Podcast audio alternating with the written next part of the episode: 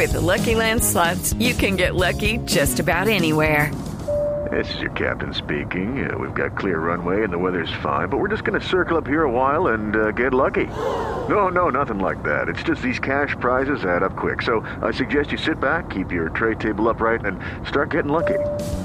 Play for free at LuckyLandSlots.com. Are you feeling lucky? No purchase necessary. Void where prohibited by law. 18 plus terms and conditions apply. See website for details. A esta hora eh, saludamos nuevamente a Oscar Gómez. Ya se abrieron las puertas del estadio Islas Malvinas. A las 5 y 30 de la tarde, Blue Radio empezará la transmisión de este juego. El gol Caracol lo hará a las 7 y 50, perdón, a las 5 y 57, 7 y 57, hora argentina, pero hora colombiana es 5, no, 5.47. 5.47.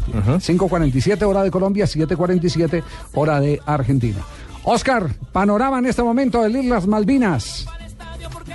Javier, 5.23 de la tarde, eh, el panorama es un poco caluroso, 38 grados de temperatura a la sombra, o sea que podrán imaginarse cómo está el clima para eh, la inauguración de este Juventud de América, Javier. Usted tuvo la oportunidad de compartir con nosotros esta mañana el tema de Rentería, que tenía muy ofuscado al presidente de la Federación Colombiana de Fútbol. Eh, eh, finalmente eh, se tuvo la versión oficial de la federación, pero me llamó la atención, Oscar, que usted insistía en que el presidente quería hablar. Normalmente es uno el que busca al presidente para que hable, y esta vez era el presidente de la federación el que quería charlar sobre el tema de Rentería.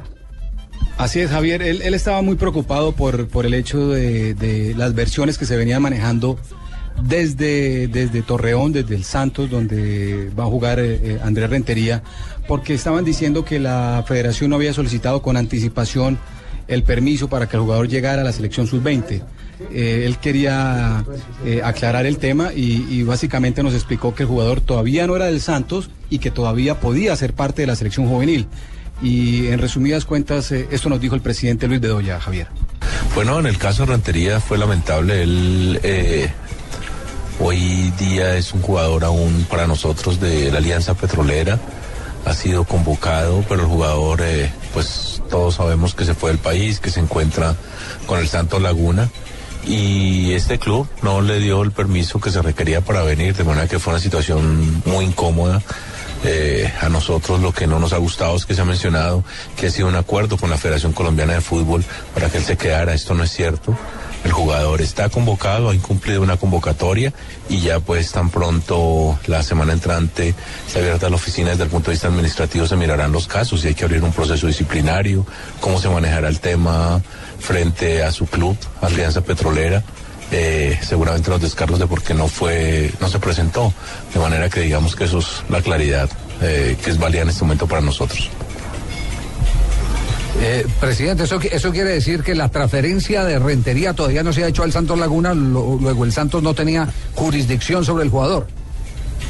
Javier, buenos días. Exactamente, Buenos días. esa es la realidad. Eh, el jugador es del registro de la Alianza Petrolera, eh, mm, afiliado a la Federación Colombiana de Fútbol. Su transferencia se encuentra en Colombia y él tiene un contrato registrado en nuestro país hasta el 31 de diciembre del año 2013. Es por eso que, eh, digamos, la manera como no se ha presentado, pues no es regular para nosotros.